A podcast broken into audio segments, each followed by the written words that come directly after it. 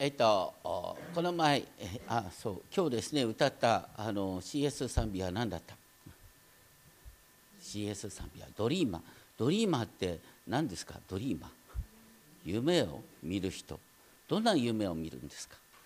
どんな夢を見る？子供たちは。将来スターになりたい。サッカー選手になりたいとかいろいろとあるかもしれないな。でもあの聖書が言ってる夢っていうのはね新しい天と新しい地が完成する。そしてこの修法の表紙にもビジョンで書いてありますけれども新しい創造をここで喜びシャロームを待ち望む。シャローム神にある平和の完成すべてのことがですね満ち足りている状態。そういう平和の完成を私たちはいつも夢見ながら同時にそれが実現するっていうことを信じながら歩むっていうことなんだ。福音派の教会ではですねあのイエス様を救い主として信じた人のことをあなたは救われたんですって喜びやます。それは誤りではありません。しかし、ね、意外にね救われたはずなのになかなか言い方が変わらない人。救われたはずなのにいつの間にか消えてしまう人が繰り返し出てくるんですね。今日は成熟を目指して進むっていうことですけれども私たちがイエス様を信じるってことは本来神の形として生きるっていうことはどういうことなのか神の形として成熟を目指して生き始めるスタート台に立ったんだっていうことを強調する必要もあるかなと思います。先ほど黙想の中で読んだのは詩編84編の御言葉ですね。6節からだったでしょうか。心の中にシオンへの応じのある人は涙の谷を過ぎる時もそこを泉の湧くところとし力から力へと進みシオンで神の御前に現れます。厳しい社会の中で生きながら成熟を体験しゴールを目指すということが歌われています。この世の困難の中に飛び込んでダイナミックな希望にした歩みをする。それこそがキリストにある命の本質です。5章11節のですねヘブル書5章11節の初めの言葉はとメルキゼデクっていうのはこれ意訳なんでその前のメルキゼデクっていう言葉を取ってこの方についてなのかそれとも新科学の脚中にあるこのこといわゆるキリストの大祭司としての働き全般に関することなのかについて意見が分かれます。でもどちらにしてもですねキリストが旧約の大祭司の枠をはるかに超えているっていう点では同じです。イエス様の大祭司としての働きに関しては4章14節以降でね私たちの弱さに同情できない方ではないっていうことが書いてあって8章になってですね復活のイエス様が神の右の座について目に見える神殿じゃなくて天の神殿に仕えてるっていうことが描かれています。多くの人はヘブル書を読んでちょっと誤解することがあるんですね。それはイエス様が大祭司アロンの働きを完成するものとして見るっていう傾向がある。そうじゃなくてこれ強調されたのはメルキゼレク。だからねあの普通の大祭司の枠を超えた。私の想像をはるかに超えたですね大祭司だっていうことが強調されてる。どうしてこういうことが必要かっていうと当時このヘブル書が書かれた当時っていうのはまだエルサレム神殿が残ってたんです。多くのユダヤ人がその神殿礼拝また神殿でのですねさまざまな取り決めにずっと縛られ続けてきた。でも私たちですねキリストにあるものはそういう神殿の儀式から自由になってるんだっていうことをヘブル書の著者は言おうとしている。このことについて私には話すことがたくさんありますが解き明かすことは困難です。それはあなた方が聞くことに関して厳密に言うと怠け者になっているって書いてあるのね。本当に聞こうとしてない。怠惰だっていうことを言ってる。この手紙はこの部分非常に厳しいんですね。次に書いてあるのはあなた方は時間からすればもう人を教える立場になってるはずなのになお初歩的な原則をまだ教えてもらう必要があるじゃないか。あなた方はまだ離乳食を食べれないんだ。まだミルクを飲む段階にとどまっているんだ。まだ離乳食を食べてないっていうことは義の言葉、ね、自分で何が正しいかっていう判断をできるっていうところまでなってない。善と悪とを見分ける感覚を経験によって鍛えられるまでにはなってないんだっていうことを言ってるんです。クリスチャンとして成長するっていうことはどういうことかっていうとですね何が神様に喜ばれ何が神様に嫌われるかっていうことを経験を通して自分で判断できるようになることなんです。ところが今ま今まで培われた常識から自由になることができない。何か言われると人に聞かなきゃ分かんない特に当時はいつまでたってもユダヤ人の神殿礼拝にまつわる習慣から離れることができない。自立できない信仰者の問題を指しています。これは日本においても言えることだと思います。日本でもですねあの小さい頃からあの教わった習慣ってありますよね。日本はすごいですよ。小学校に入った時整列の仕方から、ね、こんなことを整列の仕方だとか距離の取り方だとかですね。集団行動の取り方こんなに一生懸命教える国はあまりない。そういうことが身についてるんです。だから何をあるにしても周りはどうかっていうことを考える訓練ができてる。自分で何が神様に喜ばれることなのかっていうことを考える訓練ができてない。でもね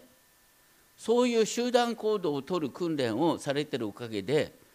ね日本人っていうのは教会に来た途端ですね教会でどういうふうに振る舞うかってことをすぐにですね習い出すんですよ。教会ではクリスチャンとして振る舞うごめんなさい。でもね会社に行ったり世の中に行ったらですねまたそれに合わせてるんです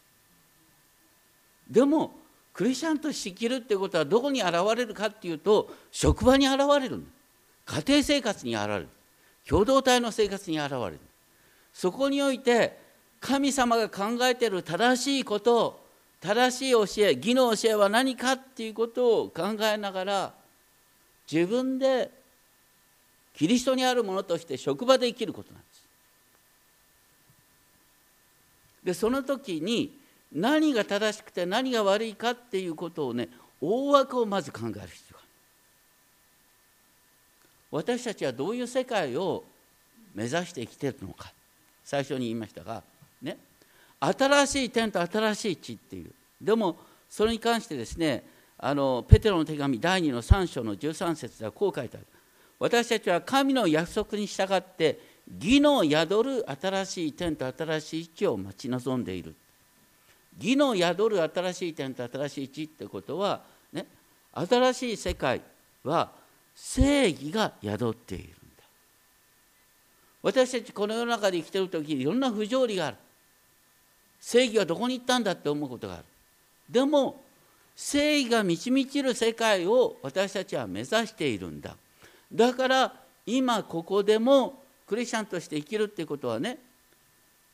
例えば職場の命令がどうだか。それに対していや私はキリストにあって正義は何かを考えるっていうことです。いろいろと私たちはそういう中であのねこうあちらを立てればこちらが立たずってもう矛盾に直面するかもしれないオール・はナッシングじゃないんですけども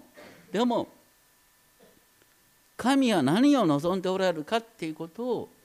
考えながら生きるってことが大切だよくねあのアメリカ人がやってたこう「What would Jesus do?」とかねあのイエス様だったらどうするかななんていうことをですね考えながら生きるっていうこと。知らないうちにですね、えー、日本人受けするクリスチャンになろうとしていたまずいよということを考えていただきたいと思います。そして6章の1節から3節はですねこう書いてある。ですから私たちはキリストに関しての初歩的な教えまた初歩的な言葉を後にして成熟を目指して進もうではありませんか。それは再び基礎を築き直したりしないという意味だ。それは死んだ行いからの改心と神への信仰主樹のバプテスマについての教えや手を置くこと死者の復活と永遠の裁き。神がお許しになるなら前に進んでいこうって話なんですけれどもここには6つの基礎的な教えが書いてある。それは2つずつのですね3組に分けることができる。第一ですね信仰の基本とは何か私たちがここであのね洗礼を受けていただくときに制約する言葉がある。第一は何かっていうとですねあなたは一切の偶像礼拝とそれと紛らわしい行為を行わず悪魔とその力と虚しい約束をことごとく退けますか？偶像礼拝とか占いとかですねそんなものからもうきっぱりと手を切るっていうことを、ね、約束しますか？ってことを聞くんです。でその後にあなたは天地の作り主全能の父なる神を信じますか？って問う。だからこれはだから洗礼の時にですねあの確認するのが第1番目と第2番目なんです。死んだ行いからの改心と神への信仰なんそして主樹のバプテスマこのあの新科学では清めの洗いって書いてありますけれどもあの原文ではバプティゾーっていう言葉が使われていてあの清めの洗いからこのバプテスマに至るこう全てのことを指しているんだと思います。それから手を置く儀式って書いてありますが手を置くっていうことは、ね、昔から言われた、ね、イエス様が子供の手に上に手を置いて祈ったってありますね。それから人たちがですねイエス様を主と告白した人の上に手を置いて祈ったら精霊が下ったっていうのがありますね。それからあの人をですね宣教師として使わす時に手を置いて祈るっていうねいうことがあった。一般的にはこれはですね要するにあの信仰の決心をしてバプテスマを受けた人の上に手を置いて祈る。そして世の中でクリスチャンとして生きていくんだよっていう派遣するってことがこれあの主主のバプテスマと手を置くことを指してるかなと思います。でもここで何よりも大切なのはあの第3のポイントでそれはですね死者の復活と永遠の裁きのこと。死者の復活と永遠の裁きについてはですねダニエル書12章2節3節にこういうことが書いてある。ダニエル12章2節3節。これは旧約にあるですね最も明確な復活の話なんですけどもね。塵の大地の中に眠っているもののうち多くのものが目を覚ます。あるものは永遠の命にあるものは地獄と永遠の嫌悪に。賢明な者たちは大空のように輝く。旧約で、ね、旧約においてすらもう明確にですねみんなよみがえるんだけどもあるものは永遠の祝福によみがえりあるものは永遠の裁きによみがえるってことが書いてある。だから死者の復活と永遠の裁きっていうことはすでにね当時のユダヤ人にとっても初歩的な教えだった。クリスチャンである者はそれを超えた感覚で生きなきゃいけない何かっていうとねいつも最後の審判、ね、最後の時にどうなるかっていう以前にもうすでにあなたはキリストと共に死んでキリストと共によみがえったんだ。ね、復活のキリストと今から共に歩むんだ。新しい命を今から歩み出すんだよっていうことを強調しなきゃいけない。ね、ついつい、ね、救われたんですって言った時に何をイメージしてくれたら地獄に落ちないっていうことなんです。地獄に落ちない地獄に落ちるか落ちないかっていうことよりもクリスチャンとして歩むっていうことは今すでに、ね、復活の命を生きてるんだだから私洗礼の時にね水の中に沈んでねなるべく長く水の中に沈んでいただいてはっきりと死んでいただいてもうダメかなっていう時にこう水から出してですねこうキリストにある新しい歩みをするそういう洗礼式がいいな思うんですが まあとにかくですねそうふ新しいこう復活の命を生き始めるということを私たちは洗礼式で表してるんです。今ここからキリストにある命が始まってるそういう中で6章の4節から6節。これはね厳しいことが書いてあるんですね。4節の始まりは「不可能です」って書いてあるんですね。何が不可能かっていうと悔い改めに立ち返らせることは不可能ですっていうことがあるんだ。どういう人が悔い改めに立ち返ることが不可能かっていうと一度光に照らされ天からの賜物を味わい精霊に預かるものとなり神の素晴らしい言葉と来たるべき世の力を味わった上でなお背いてしまうなら、ね、救いの恵みを体験してなお背いてしまうならそういう人をもう一度神の元に立ち返らせることは不可能ですって言ってるんです。どういうことかっていうとですねまあ例えば悪いかもしれないけどとてつもなくおいしいフレンフランフレンチフランス料理を食べてその後つい吐き出してしまうってそんなことありえないな。だからこれはありえないことを指してる。でそのようにですね一度主の恵みを体験しながらその後ですね信仰を失うなんていうことはどういうことかっていうと自分で神の御子をもう一度十字架にかけ晒し者にすることだ。一度信じて背くっていうことはイエス様をもう一度十字架にかけ直して晒し者にすることだ。とこう非常に厳しいことが書いてある。そうするとですねここからねよく真のクリスチャンでも信仰を失うことがあり得るっていう意味でこの箇所が理解されることがある。でも考えてみたらねみんなが知ってる有名な話。ね。イエス様の一番弟子は誰ですか？ペテロ。ペテロは何をしましたか？3度呪いをかけて俺はイエスなんてやつを知らないんだ。ね。嘘だと思ったら呪われても構わない。絶対に俺はイエスなんか知らないんだ。って3度言ったんだよ。これが一番ですよ。どうしてペテロは立ち返ることができたんですか？それはルカの福音書によると事前にイエス様がね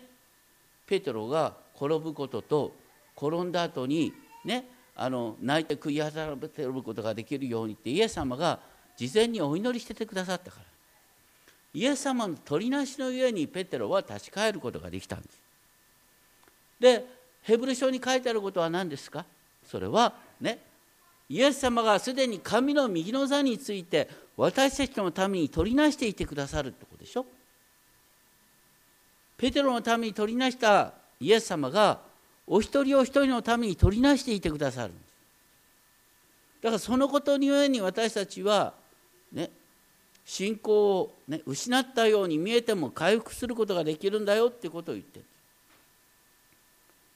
それ以上にここでの文脈は何かっていうとそういうね脅しをかけることよりもこの文脈は何かっていうと初歩的な教えを初歩初歩的な言葉を後にして成熟を目指して進もうっていうことなんです。まあよく仕事でオン・ザ・ジョブ・トレーニングっていうのもありますけれどもやっぱりねあの一生懸命頭でっかちに覚えたって実生活の中で体験していかないとねこうクリスチャン生活をさまざまな迫害の中で直面してそれで乗り越えていかないと本当の意味で復活の命は自分のものとならないっていうことなんです。だから前に進もうよっていうことを言ってるんです。ちなみにここのところで書いてあるですねあの一度光に照らされ以降のことっていうのはですねあの5つのことを書いてあるんですけれどもね。これ私たちはクリスチャンとして本来体験していることなんだっていうことを言ってるんです。一度光に照らされるってことは私たちはねあのとよく多くの人のねあの愛称聖句に私の目にはあなたの高価で立っており私はあなたを愛しているとイザヤ書43章4節の言葉があるね。私たちはそのね今まで、ね、例えば家族が嫌いだった。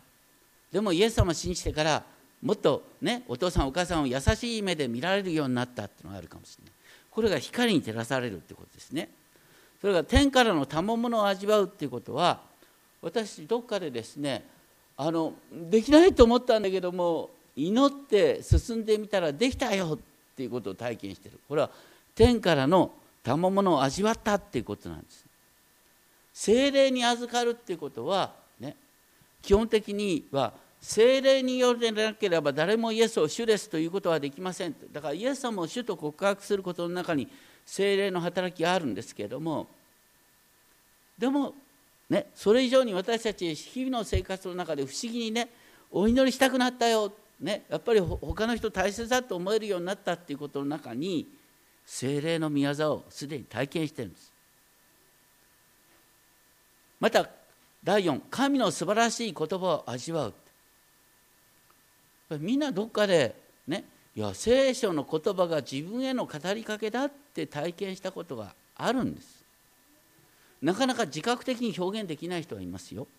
でもみんなどっかで御言葉を自分への語りかけとして感じてるからここに来てるんじゃないでしょうか。で第5は来たるべき世の力を味わうってことです。誰でもキリストのうちにあるならその人は新しく作られたものです。古いものは過ぎ去ってみよ全てが新しくなりました、ね、このところにね書いてあります。誰でもキリストのうちにあるならその人は新しい創造だっていうことを私たちどっかで体験してるんじゃないでしょうか。そのような恵みを体験した人がですね信仰から離れるなんてことはありえないんだ。っていうことをここで逆説的に言いたいんです。この後も歌いますけどもですねあの教会の賛美歌で世の中で一番知られてるっていうのは何かっていうとやっぱアメージング・グレースじゃないかなと思いますね。驚くばかりの恵み。これの作者のジョン・ニュートンっていうのは幼い時にねあの6歳までですねお母さんからみっちりと御言葉を学んだんです。暗唱聖句たくさんしてたでも、ね、7歳になる前にお母さん死んじゃってそれから彼はぐれ出してですねあの奴隷貿易の仲間になってなんとですねお母さんから教えられた暗唱聖句を用いてですねあの聖書の教えをですねバカにしだしたんです。聖書にこういうこと書いたんだナンセンスだと思わないかとか言ってですね。とんでもないことになってた。でもえー、彼がですねあのある時、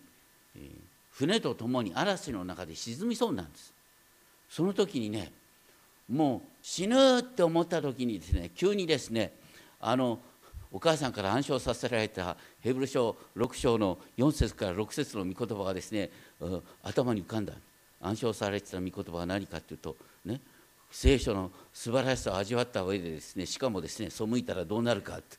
もう救いようがないんだよってね。だからねもうこの暗唱聖句のおかげでですねもう船と共に私は地獄に沈むんだっていうこう恐れに圧倒的にですね襲われてでもそれとともにですねまた恵みの暗唱聖句も出てきたんだよねそれは何かっていうと必死に神様におすがりする時に神様は私たちに精霊様を与えてくださるっていうですねその暗唱聖句を思い出してだから呪いの聖句と祝福の聖句がセットに思い出してそして神に立ち返ることができたっていうのがジョン・ニュートンの「アメージング・グレイス」の原点なんですよ。そうするとねこのヘブル書の6章の4節から6節っていうのはこれを見るたびにですねああジョン・ニュートンはこれ暗唱してたおかげでですねいざとなったらこう歯止めがかかったんだ。このままじゃ大変なことになるっていう歯止めがかかって神に立ち返ったんだ。そこからあのアメージング・グレースが生まれたんだっていうことが分かるでしょ？だから脅しっていうのはこれは恵みの招きなんですよこれは。で6章の7節からの始まりで「土地は」っていう言葉から始まる。それはね土地はね。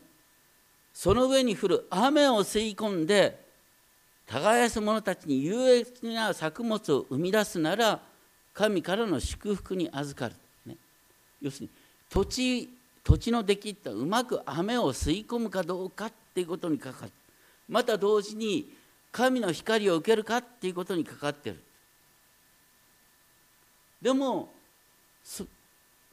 そうなるはずなのに茨やアザミを生えさせるならその土地は無用とされやがて呪われ最後は焼かれてしまうっていうね。だから神様によって選び出されたってことは神様の役に立つために選び出されたはずなのに無用なものとなってしまうならまた神に背いてしまうものならそそのものは呪われ焼かれてしまうっていう、まあ、対比が書いてあるんですね。これも厳しい言葉ですけどもね。でも文脈が大切9節は何て書いてあるかというとしかし私たちはあなた方についてはこう確信していますって言ってこれはあなた方には起こらないんだって言ってるんですね。地獄に落ちる可能性があるんだよって言いながらでもこれはあなた方には起きないんだ。愛する人たちさらに良いことを救いに結びつくことをねあなた方には確信している。それはどうしてかっていうとね神は不誠実な方ではないからあなた方が今までやってきた働きや愛を忘れたりはしない。あなた方が神の皆のためにね生徒たちに仕えてきたまた仕え続けていることを神様決して忘れたりはなさらない。そして11節12節でパウロは私たちは絶望しています。心から望んでいるそれは何かっていうとあなた方一人一人が同じ熱心さを示して最後まで希望についての確信に満たされ続けること。クリスチャン生活は何かっていうとね希望希望にあふれ続けるなんですね。ドリーマーなんですよ。でもねこうなんか儚いドリームじゃなくてこう新しい点と新しい地そう聖書に約束されていることについての希望に満たされる。その希望の確信に満たされ続けるということ。しかもねそこにおいてな怠け者になるなって言った。これ怠け者になるなるっていうことの習うものになるってことが大切。怠け者になるかその習うものになるか習うって何を習うかっていうと信仰を全うした人に習うってことですね。信仰と忍耐とによって約束されたものを受け継ぐ人たちに習う。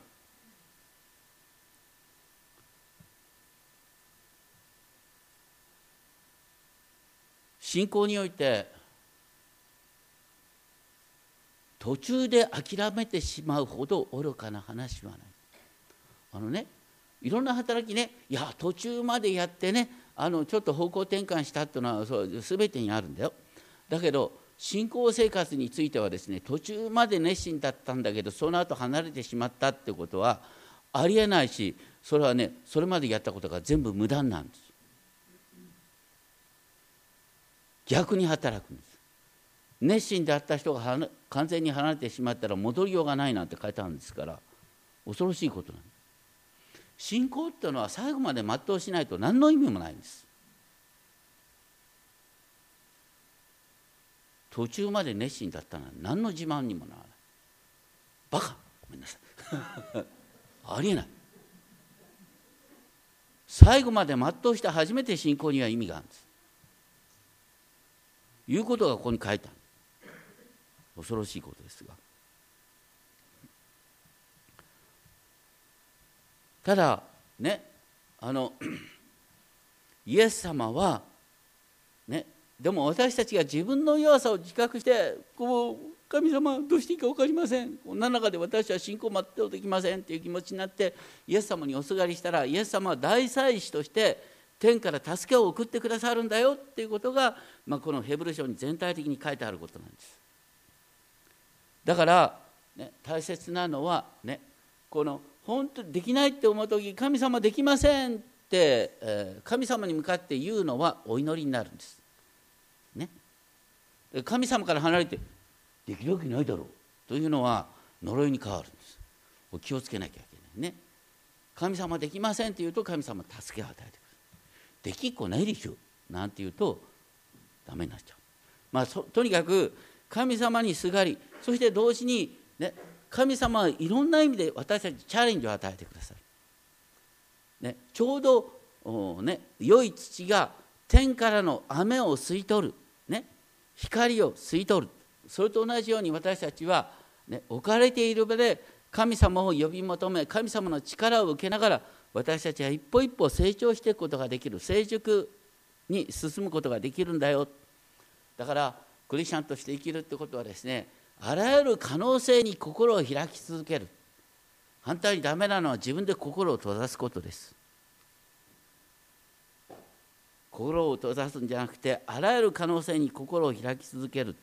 でそうするとその時その時にですねあの私たちは変えられていくんです。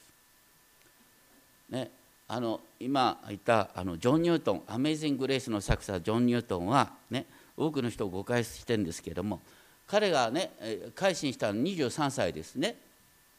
でそれからすぐにですね奴隷貿易から足を洗ったって多くの人は思ってるんですよこれ大間違いジョン・ニュートンはねこの改心した後に奴隷船の船長に抜擢されるんですよ。改心してから奴隷船の船長を6年間続けるんです。わかります？私たち今ありえないと思うけども当時の常識はね黒人は人間として見られてなかったんです。もう皮肉な話ですけどもあのこの「アメイジング・レース」が作られる頃とですねあのアメリカの独立宣言が、ね、あの起草され発表される時っていうのはこうほとんど同じ時代なんです。アメリカの独立宣言では全ての人間は生まれながらにして平等でありその創造主によって生命自由及び幸福の追求を含む不可侵の権利を与えられているって言ってるんです。でもその独立宣言を書いてるさなかにね、アメリカは大量の奴隷を輸入してるんですアフリカから独立宣言の中に全ての人間の中に黒人は含まれていなかったんです当時のイギリス人アメリカ人の常識だったんです。だからジョン・ニュートンは改心したはずなのに堂々と奴隷貿易をやってた。船長として。でもねあの彼が結婚したメアリーさんっていうね7年がきでですね恋をして結婚した人なんですけどもメアリーさんはできた奥さんだった。奴隷船の船長を辞めさせるわけにいかないから一つだけ願った。あなたが航海にいる時必ず毎朝聖書を読んでください。これが条件です。ね。それじゃないと結婚できないんだ。って言ってとにかくですねあのこうジョン・ニュートンはあのメアリーさんが大好きなもんだから言われるままですね毎朝ちゃんとですねデボーションしたんだ。だから6年も経てばですね徐々に徐々にですね なんともやっぱりおかしいような俺のやってることおかしいよなってだんだん気づき出すんですよ。でそれが7年経った時ですねあの奥さんと一緒に食事をしてる時ですね突然ですね彼はあのこう意識不明になるんです理由はよう分かんないでも意識不明になったおかげでですねあなんかこうあ次の船に乗るのをやめたわって話になってそれからあのあの貿易実務のですね税関の仕事に就くんですよ。税関の仕事に就きながらあ徐々に聖書が面白くなっていってですねであの独学でですねギリシャ語とかヘブル語を勉強しだすんです。で大学も出てないのにですねあのイギリス国教会に俺は司祭になりたいんだってこう申請するんです大学出てないからその後6年間ですねあの下ばっきして、まあ、どどうにか認められて。でそういう中であのこう アメーゼングレスを、ね、記すようなんですけれどもこの「アメーゼングレス」っていう曲はあの彼が47歳の時に書いた曲ですけれどもこれ別にあの黒人解放の歌でも何でもないんですけれどもどういうわけかあのアメリカでですね黒人の方々に親しまれるようになるんですね。メロディーの意味がメロディーが結構ですね親しみやすかったのかなって思う。それと同時にあのジョン・ニュートンは実はかつては奴隷船の船長だった、ね、実はその人が、ね、その後に改心して奴隷解放のために働いたっていうことが伝わってきたからです。じゃあジョン・ニュートンは自分でですね奴隷解放のために働くものとなったかっていうと全然そうじゃないんですね。彼がですね改心から38年も経って牧師になってから22年も経った時点でですね実は彼の過去を知ってですね彼のことを心から尊敬してたウィリアム・ウィルバーフォースっていうですねあのイギリスの若い国会議員がいたんですね。そのウィリアム・ウィルバーホースがですねあのこう奴隷貿易廃止のためにですね命を懸けて動くっていうことを始めたんです。どういうわけか。その時にこのウィリアム・ウィルバーホースはですねジョン・ニュートン先生助けてくださいって言ったんです。それまではそこであんまり考えてなかった。でもジョン・ニュートン言われてしまえばそれは確かにあれはひどいことなんだよって自分で一番よう分かったんです。でも同時にですね一瞬で思った。これをやりだしたら俺が過去にどれだけひどいことをやってたかってことをみんなにオープンにしなきゃいけない。だから牧師もやめざるを得ないかもしれない。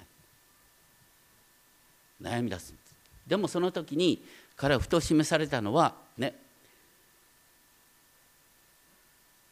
俺が今まで多くの危険から守り通されたのはこの奴隷貿易の廃止という使命に参与させられるためかもしれない。いやそうなんだっていうことを示された。アメージング・レースの3番の中でですね彼は事前あの、ね、以前からこう歌ってたのは何かっていうと本当に自分はすごい多くの危険や企み罠を罠から守られていたこの恵みが今まで安全に導いてくれたんだ恵みが私を永遠の住まいに導く Through many dangers, toils and snares, I have already come. This grace has brought me safe thus far, and grace will lead me home. とにかく恵みが私を安全に導いたんだそれがアメージング・グレースだって歌ってる奥さんもとにかくですねあなたの将来はどうなるかっていうよりは今奴隷貿易廃止のために動くことが神様が望んでおられることだこの生活どうなってもいいからこのために動けって奥さんも励ましてで彼はですねあの過去に自分がどれだけひどいことをやってたかってことを洗いざらいって奴隷貿易っていかに非人間的なことかっていうことをですねオープンにしだしたんです。でそれが結果的にですねイギリスでこの奴隷貿易廃止法案の成立につながるんです。この法案が成立するまでに20年かかるんですけれども奴隷貿易廃止法案が可決して9か月後にジョン・ニュートンは天に召されるんです。言いたいのはねクリスチャンになったからといってさいや奴隷はいけないんだなんて思いもしなかったの彼は。私だってあるんですよ。クリスチャンになったからといってこういうあの、ね、100年後にはとんでもないことって言われてるかもしれないけど今の時点ではとんでもないことって言われてることに全然こう気が付かなかった。本当に神が求められておる正しさ義は何かっていうことはなかなか気づかないってことなんです。でもクリスチャンとして歩む中で徐々に気づかされていく。いろんなことに直面しながらだんだんだんだん目が開かれてくる。それが私たち成熟するっていうことなんです。体験を通して何が正しく何が悪いかっていうことを知るようになる。それと同時に私たち目指しているところは何か。それは正義が確立する場所。正義が満ち満ちる場所だ。だから今ここで私たちは正義を大切にしなきゃいけないんだっていうこととそれと信仰っていうのは本当に最終目的地に達しないと意味がないんだ。途中までやったって意味がない。ゴールに達しなきゃ信仰は意味がないんです。ジョン・ニュートンはいつもそのゴールを見てた。だから彼は繰り返し立ち返ることができた。ゴールを見てたから目先ですねこれを今洗いざらいやっちゃったらねもういかに自分はひどいことをやしたかっていうことをここまで書かなきゃいけないのっていう。でも彼は進んで書いたんですよ。それゆえに人々に奴隷貿易の浅ましさっていうのが見えるようになってで奴隷貿易廃止法がね成立したってこと。これは大変なことだったんです。それは成立したのはたった1807年のことですよ。ついこの前の話。そのように私たちの価値観が変えられるってことにも時間がかかる。だからここでねいつまでもたっても幼子じゃなくて前に向かって進もうよ。神様との交わりの中で今置かれている場で本当に社会を変える働きをしていこうよということをここで言われてるんだと思います。お祈りをしましょう。天のお父様私たちは知らないうちにこの世の価値観に縛られています。当時のユダヤ人クリスチャンがユダヤ教から自由になることができていませんでした。神殿での生贄礼拝から自由になることができてませんでした。それに対してヘブル書の著者は大胆に後ろに後ろを振り向かずに前に向かって進め。途中で元に戻ったら今でやったことは何の意味もないばかりかお前は呪われる。厳しいことが記されています。でもその背後に神様にすがるなら神様は全部助けてくださる。神様は全てを変えてくださるという希望に満ちた福音があります。私たちがどうか怠惰に陥ることなくいつでもどこでも神様の皆を呼び求めながら生きていくことができるようお守りください。それぞれのうちに前に向かって進む勇気をお与えください。成熟を目指して進む勇気をお与えください。尊き主イエス・キリストの皆によってお祈りします。アーメン